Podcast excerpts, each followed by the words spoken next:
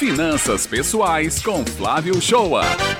E agora a gente vai falar de finanças pessoais, né? A gente muda um pouquinho a pauta aqui, porque a gente quer saber se o brasileiro está vivendo no limite do orçamento. O que é que vocês acham? Eu sei mais ou menos a resposta, mas vamos ver se bate com a do nosso Ô, consultor. Beth, a gente fica se perguntando, o, o salário mínimo é que está pouco ou a gente não está sabendo aí gerenciar os nossos orçamentos, né? Olha, um pouco de cada coisa, mas que o salário mínimo, historicamente, é um horror, sem dúvida alguma. Mas Flávio Shoa já está em linha aqui conosco. Bom dia, Flávio. Bom dia, Beth. Bom dia, Raio. Bom dia, ouvinte do Jornal Estadual. Realmente, o salário mínimo, para quem ganha somente o salário mínimo, é uma estratégia de sobrevivência, né? A diferença é fazer as melhores escolhas e tentar comprar o máximo de produto para sobreviver, né? O foco muito na alimentação, quem ganha o salário mínimo, né?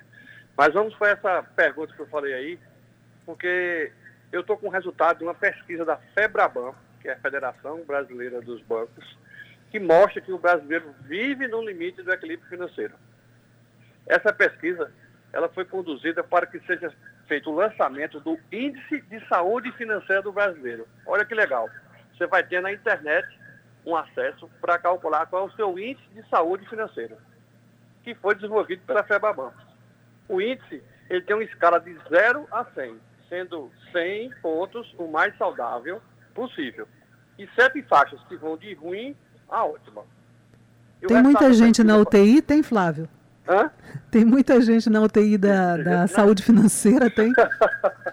a pesquisa mostrou que a pontuação média dos brasileiros foi de 57 pontos. Nossa. O que significa uma saúde financeira no limite do equilíbrio agora sem margem de manobra. Ou seja, qualquer imprevisto, qualquer deslize com orçamento, pode resultar em endividamento ou perda de recursos, né?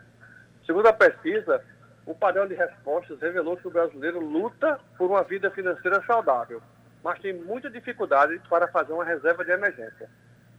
65% dos entrevistados afirmaram que pensam bastante antes de gastar dinheiro, mas 69% gastam mais ou tudo do que ganham. Ou seja, não sobra nada. A falta de educação financeira pesa. Apenas 34% dos entrevistados são capazes de identificar um bom investimento. E 6 em cada 10 consideram que a maneira como gerem suas vidas financeiras não permite quem aproveite a vida e sinta segurança no futuro. E assim, a região Nordeste foi a região com o maior número de brasileiros nas faixas baixa, muito baixa e ruim.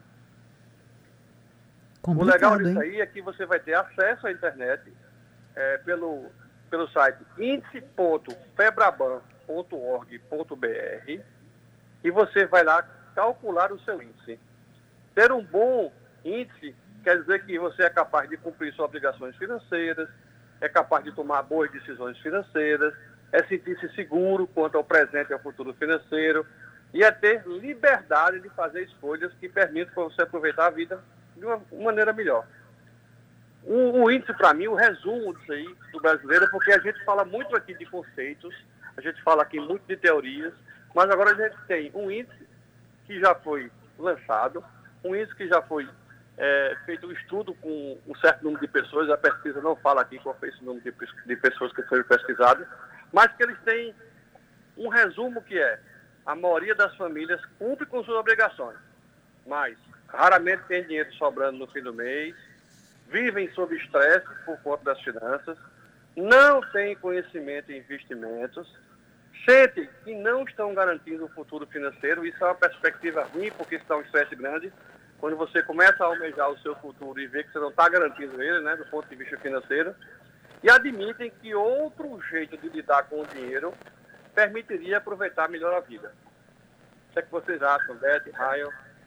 Pois é, eu acho que a gente já tratou sobre isso aqui, Flávio, sobre isso que eu vou falar agora, mas a educação financeira tinha que ser algo que vem não só do berço, quando a gente fala berço, mas do núcleo familiar, mas tinha que vir das escolas, Porque essa falta de informação e de conhecimento de como gerir o próprio orçamento é o que faz com que muitas pessoas metam ali os pés pelas mãos, né? Ou seja, a gente faz escolhas erradas, não é? Compromete todo o orçamento, é, cede muito facilmente aos apelos consumistas e aí não sobra dinheiro para os imprevistos, porque todos nós estamos sujeitos a imprevistos durante o mês, né? É, eu acho que assim, a pesquisa ela fala muito, Raio, eu quero pegar essa sua ponta e dizer o seguinte, a, as crianças, os adolescentes realmente saem do estudo médio com o conhecimento em consumir. Tá? É. é a perspectiva, é o celular que aparece ofertas, é o querer ser, ter uma roupa melhor do que o seu vizinho da escola e assim vai. Você vai, o adolescente hoje ele quer consumir, tá? Isso é muito, eu, eu concordo muito com você. Era para estar na grade, foi prometido isso, que a educação financeira estaria no ensino médio tá, brasileiro, ela não está no ensino médio brasileiro. Alguns poucos colégios que eu conheço de João Pessoa que fazem um trabalho de educação financeira.